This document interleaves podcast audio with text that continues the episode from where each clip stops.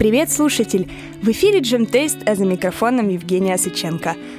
Сегодня у нас необычный выпуск, необычный формат, так как я сегодня записываю выпуск непосредственно с э, молодым музыкантом и решила попробовать этот формат, потому что, в принципе, еще до идеи записи подкаста у меня всегда было какое-то желание рассказать другим людям о музыкантах из Ростова-на-Дону, о молодых и талантливых талантливых ребятах, которые очень рады будут поделиться своим творчеством и, в принципе, готовы рассказать о себе, готовы просто кричать везде о своем творчестве, о своей музыке. И э, сегодня первый выпуск такого вот немножко даже экспериментального формата. И мне очень было бы приятно услышать ваши отзывы и самое главное, что есть в сегодняшнем выпуске. Это, естественно, авторская музыка.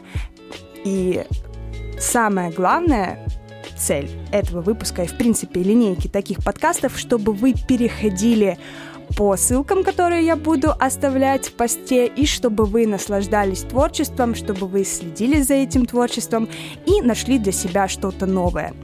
Итак, поехали!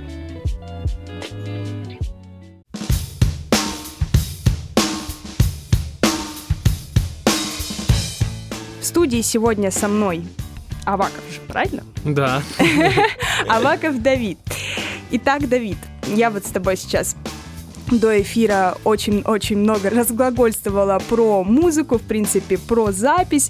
И на самом деле меня с такими людьми оставлять надолго нельзя, потому что я могу даже не Пропадешь. включить. Да, я не включу запись э, микрофоном, могу разговаривать так целыми часами, днями. И вот таким вот одним из главных, наверное, вопросов. Представься, в принципе, представь себя. Да, да. Эм, я Давид Степанович Аваков. Прям, прям, прям так, да? Да, но вообще, э, я не знаю, кстати, почему. Э, у меня мой псевдоним творческий Спин Куки. Я не знаю, как мне в голову пришло это название. Оно очень странное. Э, я даже, я даже не помню, как, как я его придумал, вообще из чего оно взялось. Э, вращающаяся печенька, что бы это могло значить, я сам не знаю. Но вот как-то так. Э, и свои первые треки я стал выпускать именно под э, этим псевдонимом. Вот. Начал я записывать. Записывать я начал в 2019 уже году. Первый трек uh, The Oceans я записал в Туле, как ни странно. Uh, Тульские пряники, печеньки, спинкуки. Да. Возможно, кстати, возможно поэтому, но, но не точно. Вот, записал я его в Туле. Там очень интересная история. Значит, э, девушка, которая вместе со мной пела, она жила в Туле.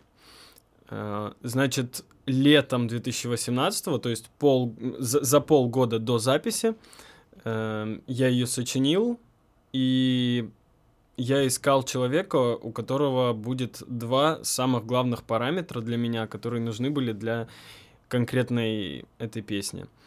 Э, первый параметр — это хорошее произношение английского, и второе — это голос, который бы со мной сочетался — мне очень нравятся мягкие, тонкие голоса, э, но при этом достаточно объемные, которые, которые, как бы сказать, вот как, как у Фрэнка Синатры, у него был голос очень объемный, очень широкий голос, и он мог петь даже без э, инструментального сопровождения, он бы звучал как песня просто.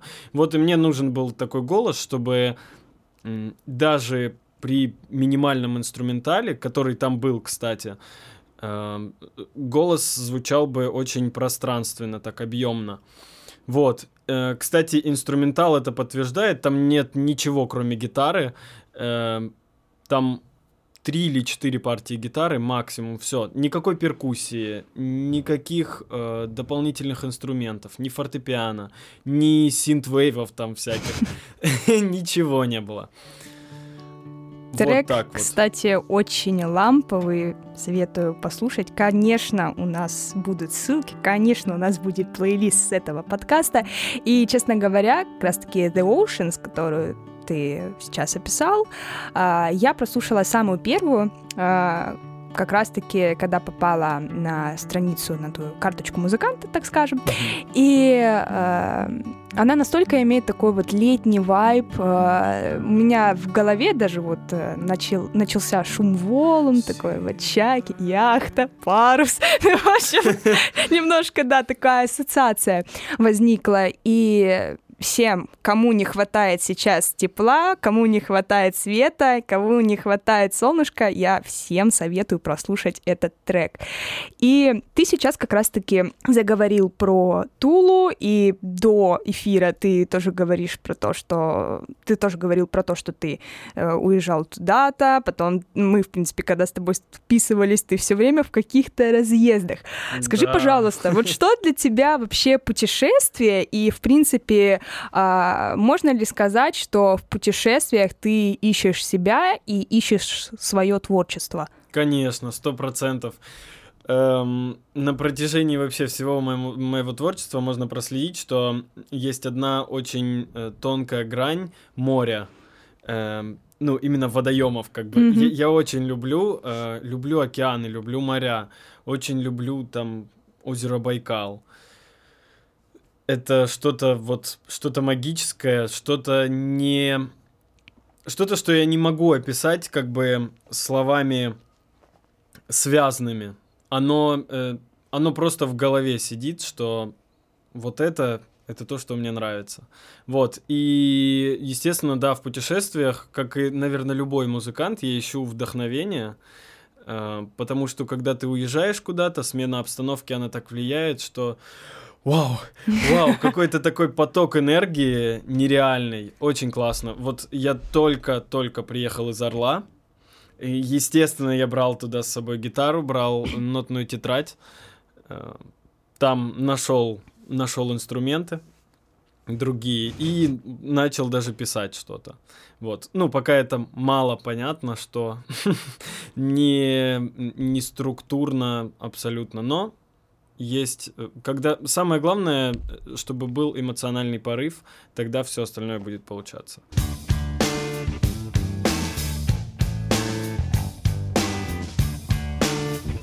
Вот сегодня такой у нас выпуск банальных вопросов. А, музыкант это, наверное, самые неожиданные вопросы, которые можно было бы задать музыканту. А, был ли у тебя какой-то поворотный момент, вот в 2019 году или раньше, когда ты понял, что так, все, я загорелся, я хочу писать музыку, или, в принципе, с детства ты был этим заинтересован и знал, у тебя была какая-то тактика, которую ты придерживался? Вообще, э, сложно сказать, потому что я вырос в музыкальной семье, но но меня это почему-то там с детства не, не так привлекало. Либо оно привлекало, но я просто э, об этом не задумывался никогда. Я не осознавал этого. Лет в 17, в 11 классе, я стал осваивать программу GarageBand на своем iPhone.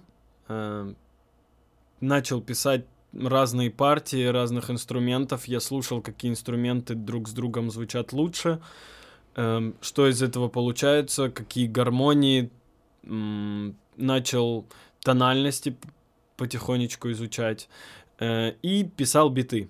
Угу. Вот. Я... Мне жутко стыдно, конечно. Да, я писал биты. Каминг просто. Да, да, да. В общем, да.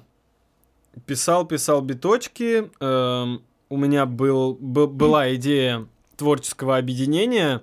Я хотел связать всех вместе как бы в одно объединение спортсменов, э, там, рисовальщиков, художников, музыкантов э, из разных жанров, и так далее. У меня просто была мечта, я жил тогда в Волгодонске в 11 классе именно.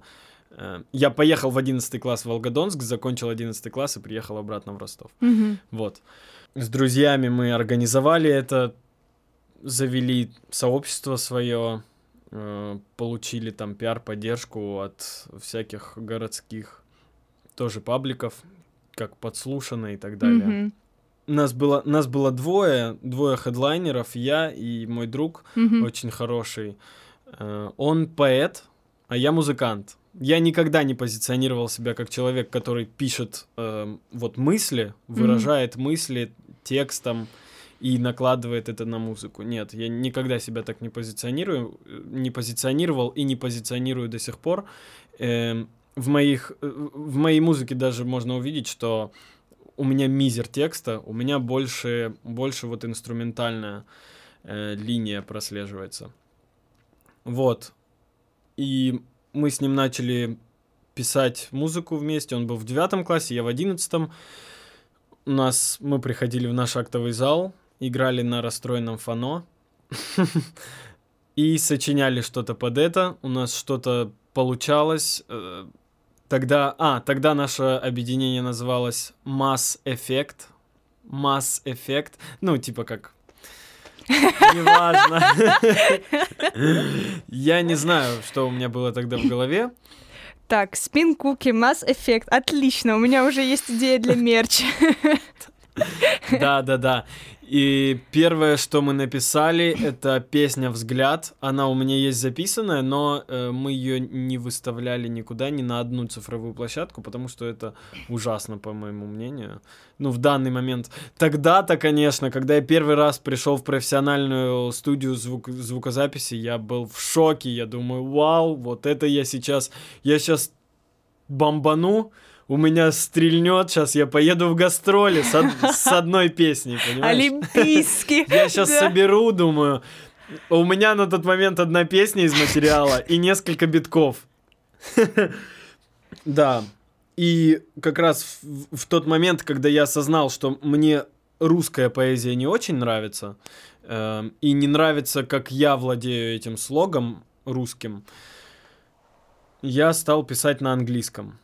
И вот тогда-то меня щелкнуло. Я думаю, да, вот английский это, это кайф, потому что он легко пропивается. То есть не нужна рифма даже для того, чтобы что-то спеть, или для того, чтобы это звучало стройно. Не нужна рифма, просто, ну, максимум это набор слогов в одной строчке, в одной стопе и так далее. Все, там, больше, больше ничего не надо для английского языка, он сам по себе поется. Вот, и я стал писать музыку на английском, хотя мне очень многие люди говорят, что, ну, ты, ты дурачок, потому что, ну, не надо так делать. Ты живешь в России, ты пишешь э, о проблемах, которые есть в России именно, и именно русский человек должен это понимать. Он никогда не поймет это на английском. Э, на что я отвечаю, что, во-первых, я не пишу музыку для русских людей, я пишу просто для просто для людей музыку. То есть мне не важно национальность, я не важно. Я я о том, что мне кажется, что не пишу о тех проблемах, которые присущи только российскому обществу, вот так скажем. Эм, И мне это не очень интересно на самом деле. Мне интересно делать музыку, мне интересно оставить след свой в музыке, в истории музыкальной именно. Вот это мне интересно. Мне, ну, понятно, как бы, что есть культурные особенности, которые присущи определенному там определенной национальности, и выходцы из этой национальности пишут именно об этих проблемах. Да, конечно, но у меня не поэзия, у меня музыка. Вот. Ну вот, э, кстати, у меня был вот этот вопрос. Я вот прям хотела спросить, вот почему на английском языке сталкиваешься ли ты как раз-таки с каким-то именно, может быть, вот даже осуждением. И вот как, как оказалось, да, действительно, есть такое. Но, как ты правильно сказал, ты пишешь лю- э, музыку для людей, а музыка — это универсальный язык, неважно, на каком языке она написана и спета, а, то, что ты хочешь услышать от музыки, ты услышишь. 100%. Неважно, какой это язык. Ну вот как раз-таки выходцы пишут о а, там, каких-то проблемах, присущих а, там, их национальности или каких-то вот их обществу, где они живут. Ну вот а, из недавних, из недавних, наверное, таких вот примеров, если слышал, думаю, слышал э, System of a Down, впервые за 15 лет выпустили два трека, которые как раз-таки касались э, проблемы, Нагор... проблемы Нагорного Карабаха. Угу. И э, почему-то не только люди, э, то есть, которые были непосредственно на стороне вот этих вот э, баррикад, и люди, которые знали а, об этой всей ситуации, они слушали и слышали этот посыл, который в принципе был об общем, и в принципе об общей как проблемы войны и э, враждебности казалось бы, народов, которые проживают на территории бок о бок уже тысячелетия, mm-hmm. и, в принципе, посыл, который несу, несет нам, несут нам эти треки, они вот общечеловеческие. Я совершенно согласна с тобой, что э, музыка не имеет какого-то особенного языка и особой подготовки для того, чтобы понять, что же там хотел сказать автор, какую он проблему поднял. Для этого существует определенный пласт групп, так скажем, которые высказывается только на одну тему. Но да. мне кажется, это тоже, ну, как сказать, не проблема это, опять же, на любителя, но вот я, допустим, такой человек, вот именно если как слушатель, то мне интереснее э, слушать э, музыку от исполнителей групп, которые поют не только о проблеме одной и вообще, в принципе, не только о проблемах. Ну вот, потому что ты приходишь в музыку, и музыка — это настолько прекрасный мир, который и помогает тебе подумать, но и помогает тебе и расслабиться, и отвлечься. Если везде вокруг будут одни проблемы, а если там там одна группа поет только про одну проблему, ты думаешь, а что в мире больше обсудить-то и нечем, и воспеть больше не, не, нечего, нечего ну, да. да, да, да. То есть вот, и это на самом деле очень круто. Я человек, который э, английский, так вот, чисто произношение у меня вообще the best. У меня очень классное произношение, у меня очень классное понятие, понимание английского языка, но при этом все мне а, абсолютно не мешает слушать э, музыку как раз-таки зарубежных, так скажем, исполнителей, потому что у меня пол плейлиста это ребята из Британии вообще mm-hmm. в целом. И а, когда я прослушивала как раз-таки твои треки, у меня не было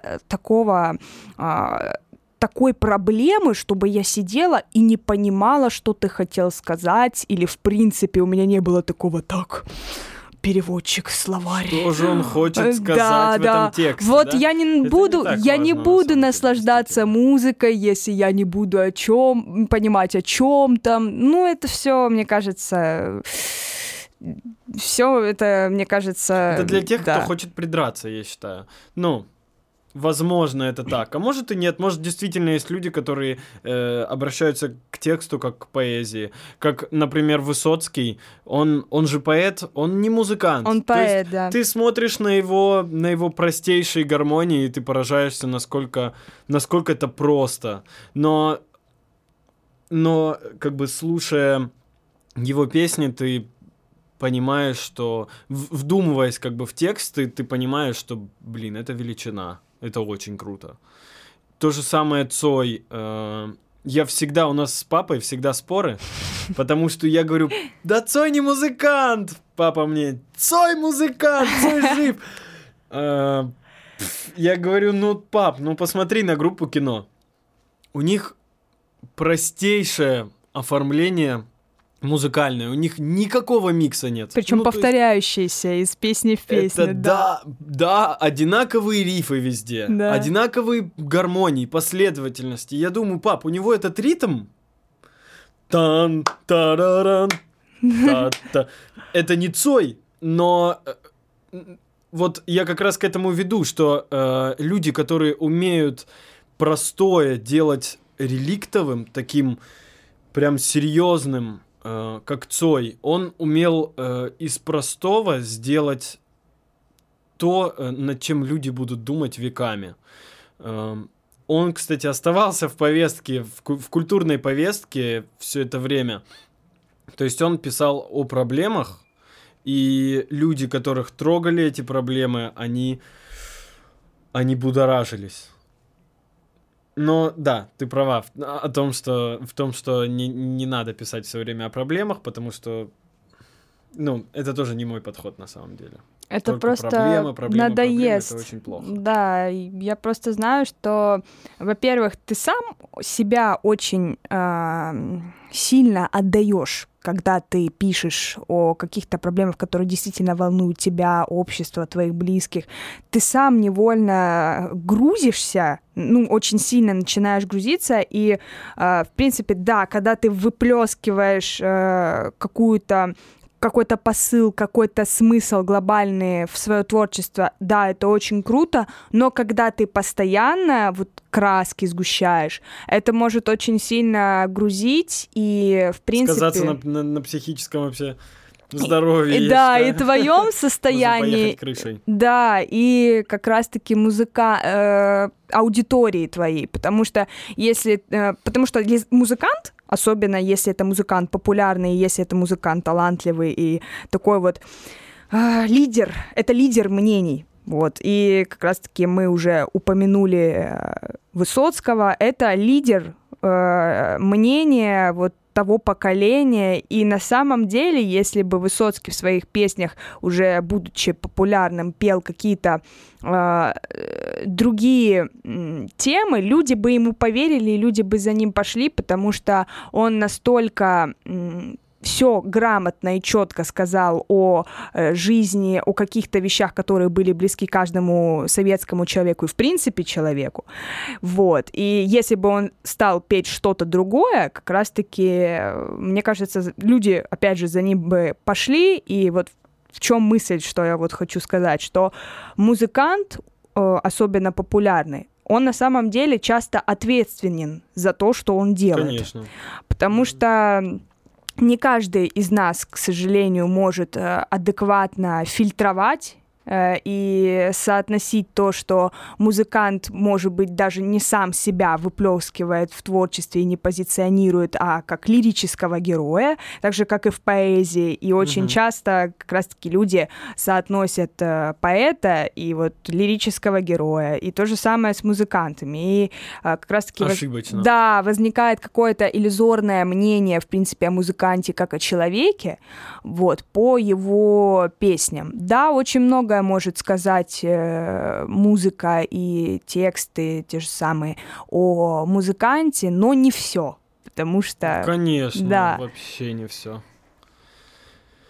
Вообще, к примеру, когда слушаешь классику, ты удивляешься тому, насколько это человек высокий, ну то есть насколько он невероятный. Вот, к примеру, когда слушаешь Моцарта, Э, слушаешь все 14 частей Реквиема,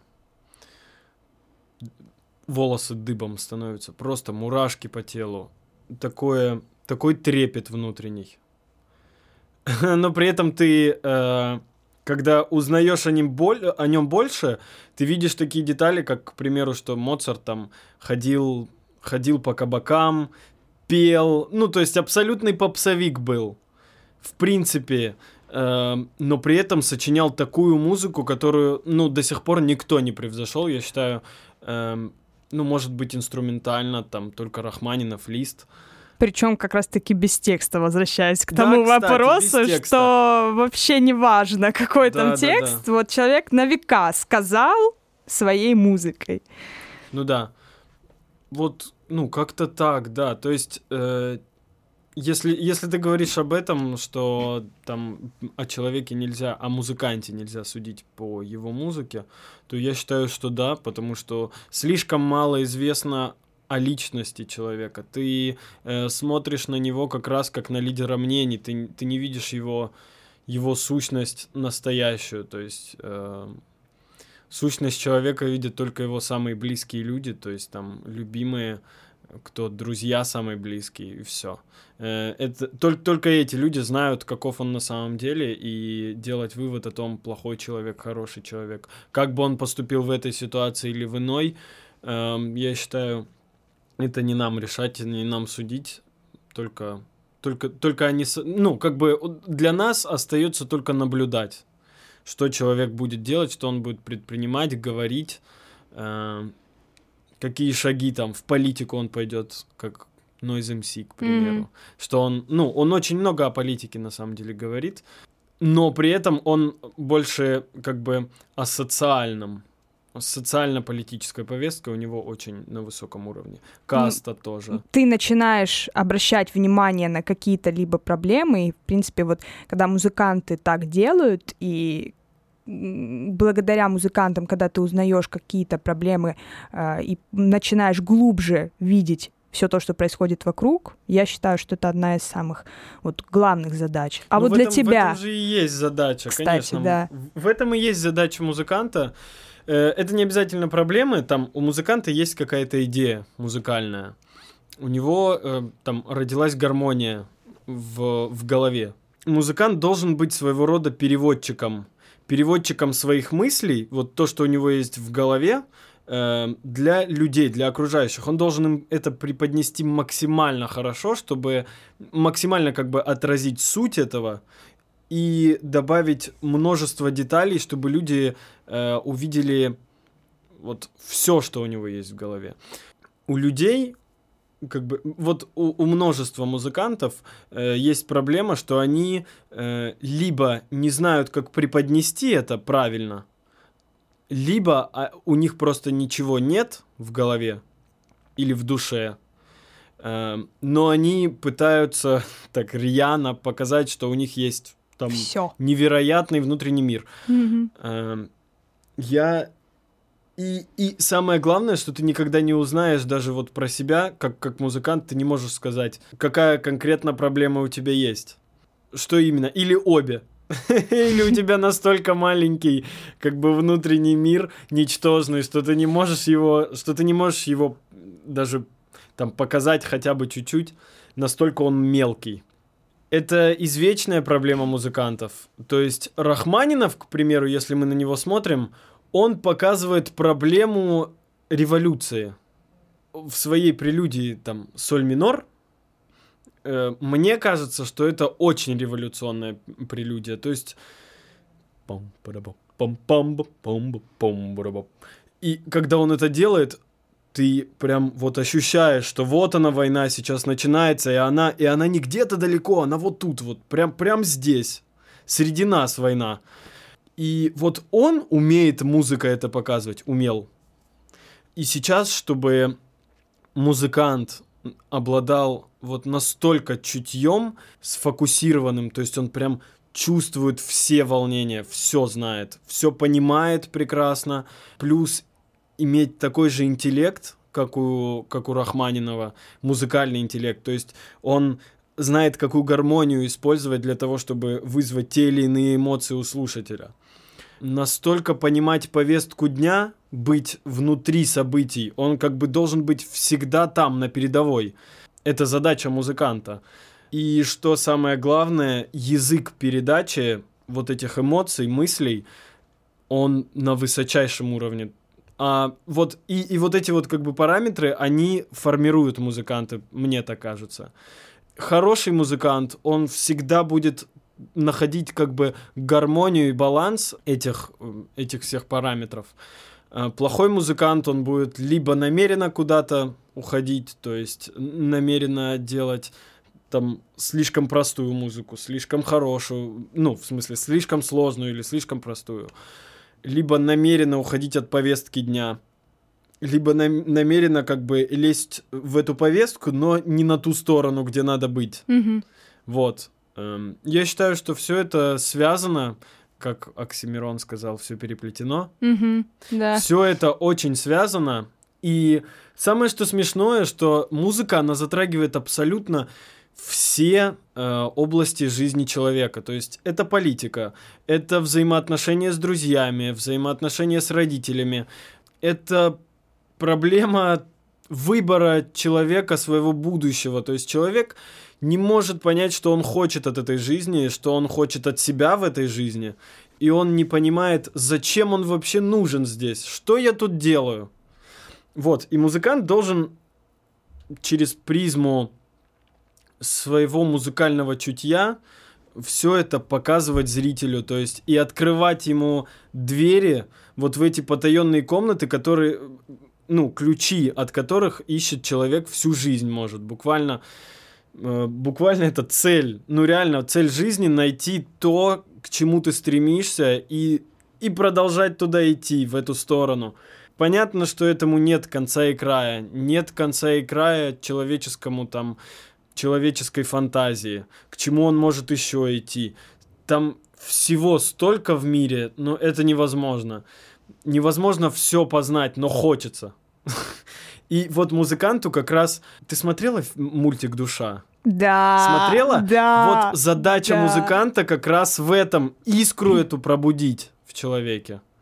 Я считаю так. Вот это основная задача музыканта. Можно сказать, вот как раз-таки музыкант, наверное, так, это радиоприемник между космическим чем-то и между своей, своей душой, своими мыслями и между аудиторией. Вот это, наверное, проводник из да, да, какого-то да. вот оттуда вот к нам. All my regrets break up by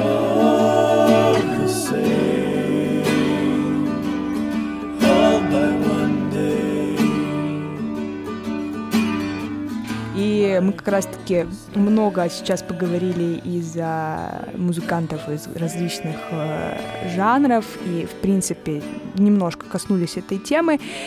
И слушая, если именно э, твои последние треки, которые сейчас существуют именно в, так скажем, цифровом пространстве, mm-hmm. э, то э, я, если позволишь, причислить тебя такому э, инди жанру, такому софтовому жанру. Вполне, да. И как думаешь, вот ты вообще себя как-то к жанрам причисляешь? И, в принципе, а, что ты думаешь о э, жанровой системе? Потому что я, когда, в принципе, захотела записывать подкаст, э, у меня было самое первое вот как раз-таки желание это записать про э, жанры, про историю, в принципе, создания, то, как те или иные инструменты и те или иные исполнители повлияли на создание жанра, на его развитие. Вот как раз у меня вот жа- про жанровую систему у меня вышел именно про альтернативу, в целом, вот альтернативный жанр. Mm-hmm. И вот такой вот вопрос, как ты относишься к жанровой системе и, в принципе, что для тебя жанр, вот и, в принципе, что жанр решает сейчас, вот в современной музыке?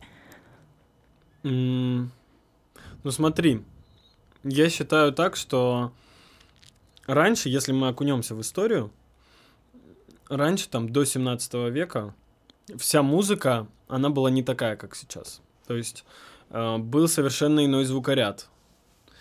Люди по-другому к музыке относились. То есть музыка это была, было как бы, был элемент обрядовости, что ли. Ну, то есть, э, там, если еще глубже мы копнем, э, то музыка всегда там язычниками, к примеру, ну, да. использовалась для проведения каких-то обрядов, призывов э, духов и так далее.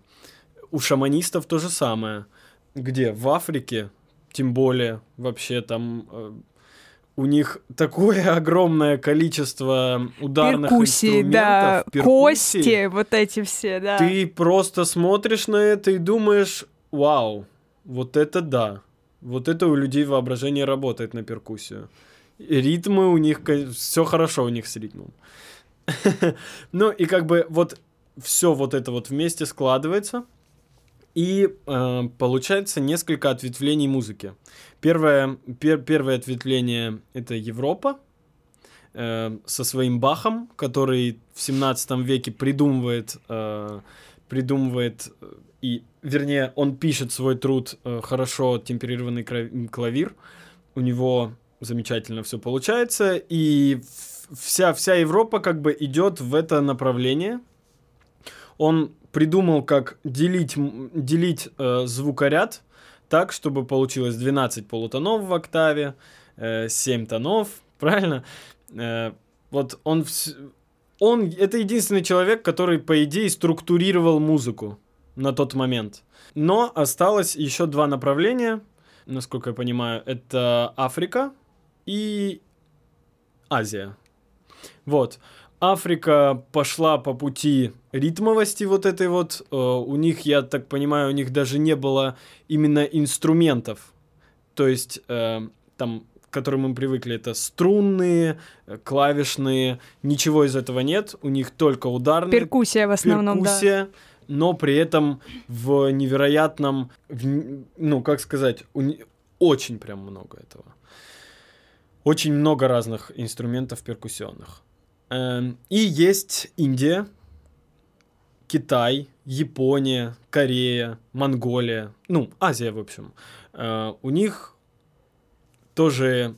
А, кстати, кстати, и Дальний Восток России, то есть Якутия, э, все, все в этом духе, они тоже, это тоже шаманисты те же самые. Эм, и южнее буддисты, буддисты, индуисты.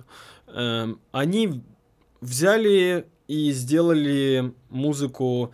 Эм, они, они как бы поняли, что струна издает звук, и если ты ее как-то где-то нажимаешь и, или глушишь, то она дает тоже определенные оттенки. И музыка в то время в Азии была очень интуитивная, такая импровизационная только только импровизация. Э, не было никакой, мне кажется, записи. Хотя, хотя находят тибетские записи музыкальные, но, ну, как бы на папирусах. Или на чем они писали? На бумаге тоже, да? Ну, папирус это все-таки Египет, наверное, да, да, все-таки, да, да ну, бум- бумага, бумага, да. Что-то да. Вот все-таки записывали они музыку, но она была очень интуитивная. То есть вот куда тебя Нирвана при... приводит, туда ты идешь своей музыкой. Вот так вот. И она такая очень в транс вводящая, когда ты ее слушаешь. Ну вот она до сих пор, кстати, осталась. Если мы посмотрим какие-то программы или если съездим в эти страны, то она до сих пор, вот как э, тысячелетия назад выполняла свои функции, так и вот да. до сих пор. Даже если ты не находишься в этих условиях, ты э, прослушаешь, вот э, один останешься в комнате, глаза прикроешь и как-то немножко даже не по себе, потому что возвращаешься в это, так скажем, первобытное ну, состояние. Ну, такое, да, да, да что-то вот ловишь вот эти вот какие-то вибрации Вселенной. Да, все-таки да. И, в общем, Европа, когда пошла в Америку, э, они, естественно, привнесли туда всю культуру и музыку в том числе. Опять же, шаманы там тоже, да. Да, там Индейцы. тоже своя музыка, и там рождается кантри. Появляется кантри, это такое такое смешение американской музыки, э, их как бы народной, можно сказать, да, и европейской, уже структурированной, со своим звукорядом, со своими законами э, музыкальными записи, с вот этим вот как бы пафосом небольшим, я считаю. Да, да, да. С поднятым вверх мизинчиком. Да. Вот. Э, приходят они туда, и появляется кантри. А, после, после этого э, американцы, уже на тот момент американцы, не, не, не европейцы, э, привозят туда в рабство африканцев. Mm-hmm. И африканцы привозят свои вот эти вот бешеные ритмы туда. И что мы получаем? Мы получаем джаз и блюз. Блюз это, я так понимаю, когда сочетается, значит, европейская кантри. музыка да, и да. кантри, и африканская музыка. И джаз это именно африканская с э, европейской, без кантри. Вот. Получается, вот эти два направления, которые сейчас очень классные, я, пф, это просто душа. Вот, появляется рокобилли и так далее. Отсюда, когда э, проходит еще один как бы скачок, еще, еще одна волна музыкальной эволюции. Э, сюда приходят э, такие люди, как Элвис Пресли, э, Чак Берри, э, Биби Кинг и так далее, которые совершенствуют эти жанры, привносят туда свое. э, понимания вообще мира, мироздания. Э, и появляются рок-н-ролл, э, буги-вуги, рок, и, и ма- массу жанров просто. Ритм и блюз, да? Это уже чуть-чуть дальше. Мгм. Э, когда, когда, когда совмещается блюз там и э, я не знаю что, кстати, соул, госпел, Да. вот, да. Госпел, опять же, тоже Госпел туда. это тоже свое, это Да. чисто Да, африканское, да, да. Чисто африканское, только с небольшими элементами, Церкви. э, да, европейской, Да, кстати, да, да, латинской, католической, да. католической Да, церкви, да, да. да. То есть и вот если мы смотрим сквозь вот все это время, мы видим, что есть истоки, их, их немного. И потом, там, буквально за 300, за 400 лет мы видим, какое бешеное развитие, развитие жанровости, как, как это все ветвится. Смотришь на это и вау, а что будет дальше, думаешь?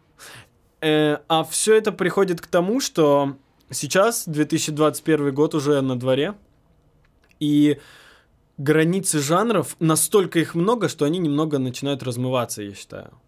Эм, и нет сейчас вот, если ты на улице подойдешь к человеку и спросишь, слушай, а какую ты музыку слуш- слушаешь? Он скажет, а я меломан. И открывает реально плейлист, у него там миллион жанров может быть разных. Он может там от хип-хопа слушать до классической музыки э, 13 века, каких-то каких напевов кельтских. Реально? То есть монгольский рэп. Я сейчас смотрю эти мемы, я в шоке. Монгольский рэп есть такое даже? Да, да, да. Я, кстати... И монгольский рок. Да, да, я это слушала просто это. с ума сойти. Реально? Да, у меня, у меня есть, у меня есть, мало того, у меня есть э, одногруппник, который из Калмыкии, он мне калмыцкий рок показывал, я такая, ну, Серьезно. Просто, вот это, вот это да. Не, ну мне кажется, панк должен был зародиться именно в Монголии, Да, потому что там 100%. ребята, монгольский панк, звучит неплохо, как идея для стартапа, Ну, в принципе, да, кстати. Пользуйтесь. Да, да, да, да. И вот, вот так вот. И если смотреть мое отношение к жанрам, да никак я к ним не отношусь. Ну, то есть есть и есть. Эм, Сейчас просто это настолько массово, что ты даже не задумываешься о том, что Вау, а в каком бы жанре мне писать? Что, какую музыку мне делать? Ты просто садишься, берешь инструмент И делаешь. и делаешь что-то, что-то не, неизвестное. И потом, и потом уже люди, которые там с тобой общаются, там слушают твою музыку, они тебе говорят, ну, наверное, у тебя что-то, что-то типа New Wave какое-то, New, как это, New Age. А, да, New Age, New Age. да. И ты... Я такой смотрю, ну, думаю, ну, может, да. Может, может, New Age. Потом э, говорят... Потом слушают другие, там, мои неизданные работы. Вау, ты в альтернативу ушел? Я такой, да я никуда не уходил, я тут. Э, Слушают что-то еще, там, первые какие-то мои наработки. Черновики. Они, вау, а ты с чего начинал вообще? Биточки. Сегодня. Ты что, рэпер? И да, вот как-то так. Сейчас, э, сейчас выходит, что мне очень нравится на самом деле. Сейчас на арену выходит попса. Э, она уже очень долго пытается выйти на как бы на международный музыкальный рынок. Выходит попса э, первым планом. И причем я говорю не о Баскове. Я говорю о... Ну, то есть Басков, конечно, красавчик, сто процентов. Но я не, мог, я не могу сказать, что Басков не красавчик, потому что... Ну, это как-то будет очень странно. Нет, петь он умеет, и это, конечно, доказано, так скажем. Но проблема того, что сейчас пытается, ну вот, аудитория. Проблема вот что он пытается вот всеми вот этими фитами с тиктокерами выйти Мгм. на молодежную аудиторию. Ну, нет, Это, это смотрится забавно на самом это забавно, деле. но если он а, хочет именно действительно привлечь какую какое-то внимание от молодежной аудитории, ну, немножко не так это работает. ну да, это не так что- работает. Ну, он человек другой культуры, я понимаю. так. Это да, это да. Вот, и поэтому я бы вообще его не осуждал. На самом деле, просто он застрял у себя во времени, как и все мы когда-нибудь застрянем у себя во времени. Типа, вот человек идет, идет, идет, идет по жизни, как бы ему тридцатка, бам, наступает какой-то, ну, может не 30, может там 40 лет, бам, и наступает какой-то вот шлагбаум перед, перед человеком, опускается, и такие, ну все, вот тебе дальше нельзя. Ты, ты, у тебя, ты прожил все авансом, как бы. Тебе дается еще столько же, там еще 40 лет ты будешь жить, да, но дальше ты не пойдешь уже. Ты остаешься у себя. Ну, это как, я не знаю. Может, это и есть это кризис, естественный кризис среднего возраста. Это и есть кризис среднего возраста, сто процентов, конечно. А это какой-то естественный ограничитель. И человек в 40 лет, он... Вот почему случается этот кризис? Потому что он, блин, ну я хочу жить дальше, я хочу там думать, а у меня не думается. То есть не придумывается ничего нового. Человек застревает у себя, и все. Поэтому... э, ну, когда там, к примеру, люди говорят, фу, это отвратительно, слушать нельзя, Мгм. Отчасти они правы. То есть, ну, я как молодой человек понимаю, что я бы это не слушал никогда в жизни. Эм, к примеру, там рэп, хип-хоп, я бы это никогда в жизни не слушал. Я, я такой, что я слушаю классическую музыку, э, классический джаз, причем классический джаз, симфоджаз, эм, там Эрла Гарнера слушаю. Э, мне очень нравится Чарли Паркер. Эм, Луи Армстронг, Рэй Чарльз, естественно, конечно, куда без него. Эм, Уэс Монгомери, это гитарист очень серьезный э, был. Вот, и я слушаю такую музыку только. Очень серьезно увлекаюсь Рахманиновым. Э, а, и, когда, и когда ты приходишь и там где-то в заведении ты слышишь э, какие-то при- примитивные ритмы, там бочка прямая, ты такой думаешь, ну что это, ну это невозможно слушать. И вот отчасти я прав. Я, я считаю, что я прав отчасти, но есть люди, которые там не с таким уровень, уровнем музыкального осознания вообще, не с, такой, не с таким уровнем музыкальной осознанности э, в, это, в этот мир пришли. Они хотят слушать музыку, но они не доходят до этого. То есть э, эволюция музыкальная, она происходит и в мозге у человека. То есть я слушал реально рэп раньше. То есть в 2017 году я когда писал биты, естественно, я слушал рэп. А чтобы я, ну вот если бы я не рэп писал, пита- писал, писал бы я биты, если бы я не слушал его. Нет, вряд ли. То есть я бы тянулся к тому, что для меня понятно. Тогда для меня был понятен рэп, поэтому я писал биты. Я не писал тексты, только музыка.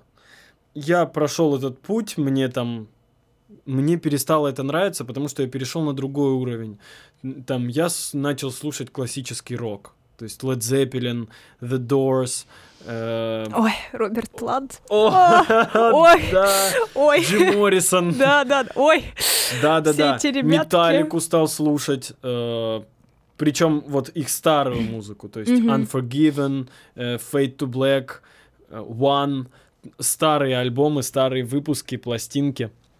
Вот. Меня прям захлестнуло это эм, в один момент. И когда я пришел к тому, что для меня красота музыки в ее сложности, я пошел дальше. Я пришел к джазу и к блюзу. Эм, меня я прям я даже про Рэя Чарльза фильм посмотрел, так и называется Рэй. Эм, я я с такими глазами по 5 рублей все время ходил там, э, я везде пытался найти джаз, то есть я шел, э, я в Москву приехал, и первое, что первое, что я сделал, э, я пошел, э, я открыл, вернее, в Гугле афишу и смотрю, где ближайший джазовый концерт и когда он. И, естественно, я пошел на джазовый концерт. Э, ну, там, через, через день, через два, наверное. Вот, я пошел. И я прям этим горел я смотрел, насколько музыка сложная, насколько вот сколько у нее перери, переливов. Когда... Опять же, все эти ритм-секции, когда они ми- меняются просто да, три такта, ритмы. новый ритм, три такта, новый ритм. Да, и да, когда да. ты э, тоже непосредственно все это пытаешься изучить, ты думаешь, вот так вот сидишь и думаешь, да, да, вот да. это люди могли, вот это вот, ух. Да. А вот а сложные ритмы, например, там как 10 восьмых, да, да, или 5 да, четвертых, ты думаешь, как это работает, ребята? И главное, когда ты это слушаешь, оно звучит очень стройно. То есть, ну, если ты погружен в это, ты понимаешь, что это очень стройно, очень структурно, это очень умно и интеллектуально. Хотя людям показываешь джаз, они такие, ну, это какая-то какая-то э, непонятная мешанина всего, что только может быть. А ты человек, который реально там в джаз погружен, ты смотришь, ты слушаешь, вернее, и ты понимаешь, насколько это интеллектуально, сколько здесь ума в этой, в, в этой гармонии, в этой музыке. Вот так вот. И потом, как бы на пике всего этого, я уже пришел к классике. И в классике иногда нет такой там э, апофеоза такого э, музыкальных инструментов, то есть сложности инструментальных партий. Э, если послушать там прелюдию ми минор Шопена, э, она очень простая. То есть, ну там реально, там, во-первых, нет никаких, э, никакой смены ритма. Нет ни модуляций, ничего нет. Но ты вот закрываешь глаза, ты слушаешь. Э, вот я, я смотрел одну лекцию TEDx, и там был человек, я не помню, как его зовут, если честно. И он говорит, вот я сыграю сейчас произведение, вы закройте глаза и представьте, что сейчас э, рядом с вами человек, который вы, которого вы когда-то потеряли, ну, он умер, и вы больше никогда с ним не увидитесь, но вот сейчас у вас есть типа возможность с ним, прикос... с ним соприкоснуться, с этим человеком. И он начал играть эту прелюдию ми минор я, у меня слезы ручьем шли. Э, он настолько проникновенно это делал, что это трогает до глубины души. А вот когда ты, а когда ты представляешь, насколько вот насколько инструменталист крут как музыкант, что он может при, как бы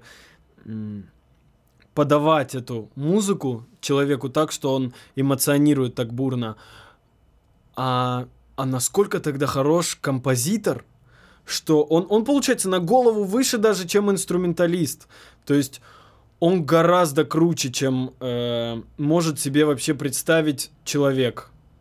Э, потому что вот как раз к этому вопросу, к первому, наверное, мы вернулись, ко второму вопросу, что, ну, композитор, э, как он дает, подает свою музыку, если ты композитор реально с таким вот невероятным даром и талантом, э, ты любую гармонию, даже самую простейшую, как в этой э, прелюдии ми минор, ты даже самую простейшую гармонию можешь подать так, ты вот перелив музыки можешь э, дать так, что человек будет плакать. Или наоборот, овации будут бурные.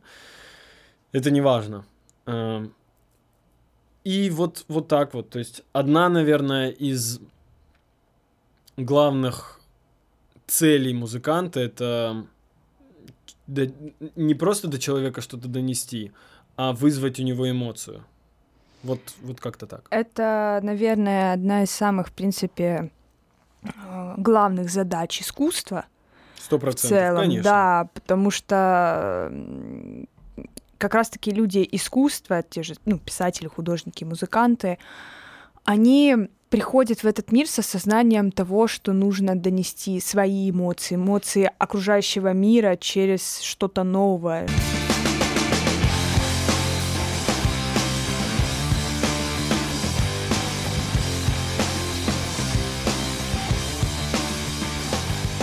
Честно говоря, вот сейчас, пока ты все это говорил, я поняла, почему очень многие дети а, не терпеть не могли музыкальную школу.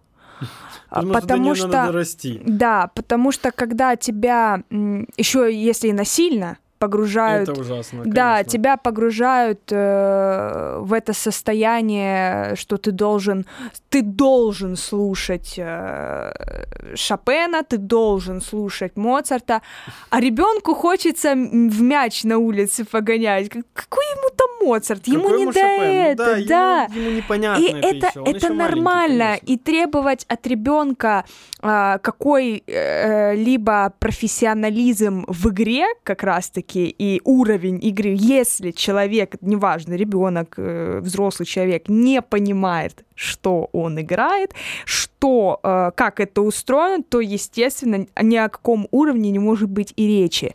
И вот это, наверное, самая главная проблема, в принципе, образования как музыкального, как и обычного, потому что даже в обычной школе нам говорят читать великие произведения, э, и часто проблема возникает, что в музыкальной школе, в общеобразовательной школе э, молодому человеку и, или ребенку ставится блок и неосознанно, потому что когда тебя против э, желаний из-под палки что-то заставляют делать, ты осознанно, особенно когда ты еще подросток, ты насильно это отвергаешь.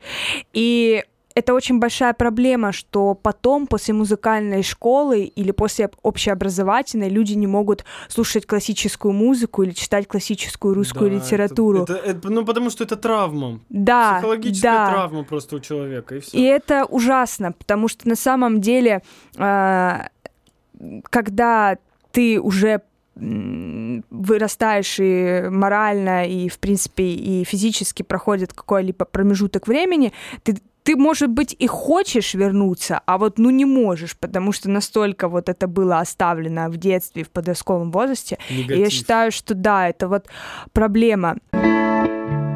Are you sure? Did you call? Would it be ever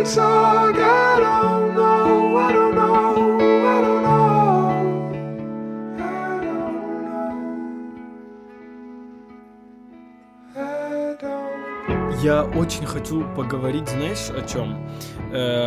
есть одна, один исполнитель, э, и- ну, музыкант, он и композитор собственных произведений, Нова Амор. Ты не слушала никогда?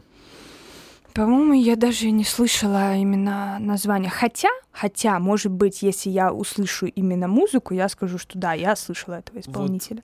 Это что-то, что связывает, мне кажется, связывает музыку сложную, красивую музыку, разнообразную музыку и современную, простую, обычную на трех аккордах музыку. И он вот прям как проводник. Э, Если мы говорим там о жанровости уже, э, то он, он умеет делать универсальный звук. Чтобы он был, во-первых, коммерческим, и, во-вторых, сложным, красивым э, и красочным, ярким. Это, и это музыкант, который в себя вбирает, вернее, вот в свое творчество вбирает все, наверное. Я столько всего там слышу. Э, я слышу там эм, кельтские напевы. Ну, он валиец сам. Мгм. То есть он э, с Британии, э, и вот эти вот все бритские, скотские, э, валийские напевы, вот древние присутствуют. У него присутствует что-то американское, то есть какое-то немножко кантри там есть. Эм, ритмы у него такие маршевые, как ну, я не знаю. Как там начало 20, 20 века, тогда очень популярны были маршевые вообще, маршевая музыка. Э, Вот чем-то он мне венгерскую рапсодию напоминает э, Листа. Э, И, и так далее. И он в себя прям... Он, вот смотришь за По его кусочкам творчеством, по вобрал. кусочкам собираешь, что он еще может найти Что, что еще он может, вернее, не то, что найти, а найти и показать зри... публике. Очень круто. Вот, э, вот это я прям советую его послушать, сто процентов. Это то, что может зайти любому абсолютно человеку, который называет себя меломаном. А вот как раз-таки, раз мы коснулись э, такой вот э, темы, что послушать, э, вот, допустим, одного музыканта ты назвал, ну, давай еще, наверное, все-таки я скажу это слово топ-3. Э, ну, О, вот... нет, ладно. Да. Ну, не топ, а какой-то список постарайся. Я знаю, как человека, который слушает кучу жанров, это очень сложно, я тебя понимаю, но вот э, три исполнителя, возможно, которые повлияли на вот как раз-таки на тебя, и э, есть ли у тебя какой-то кумир и нужен ли он вообще? Нет, у меня нет кумиров. Это сто процентов. Эм, у меня есть как бы... Я называю это таким словом простым наставники. Угу. То есть я смотрю на музыканта и вижу в нем какие-то качества, которые, которые мне близки, и я бы хотел там так выглядеть, к примеру. Я бы хотел, э, ну, в смысле, чтобы музыка моя так выглядела. Э, к примеру, вот если говорить про рэп, меня... Я совершенно не признаю рэп как музыку, я считаю, что это поэзия. Но американцы умеют из этого сделать звук. Блин, когда ты слушаешь Дрейка, эти басы очень чистые, прям вот там ни одной, наверное... Лишней ноты. Ни одной лишней ноты, чистоты даже вот mm-hmm. нет лишней ни одной лишней звуковой вибрации нет. Он настолько вылизывает этот бит, что он идеален. И, и это очень, конечно, ласкает ухо э, в этом плане. Э, то есть там на них можно смотреть, естественно, на, на рэперов можно смотреть как на людей, которые со звуком работают. Э, особенно новая школа, если хип-хоп старой школы см- смотрит как бы больше в социально-политическую сферу и в текст, и в текст то есть там когда ты Вутан Клан слушаешь, ты явно понимаешь, что это все сделано не ради музыки, это ради того, чтобы крикнуть о том, что «Ребята, посмотрите на нас, мы тут тоже есть вообще-то». Вот, то есть там повестка социальная, естественно.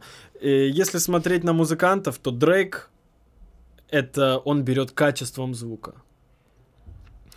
Эм, далее, э, если мы смотрим на атмосферу, то Coldplay, 100% Coldplay это... Coldplay Nova Amor для меня. Э, и если смотреть уже на музыкальность, прям на композицию, на фразовость музыкальную, то это Рахманинов. Мне очень близко его творчество, мне очень нравится его где-то агрессия, а потом бам, и он в романтизм ушел.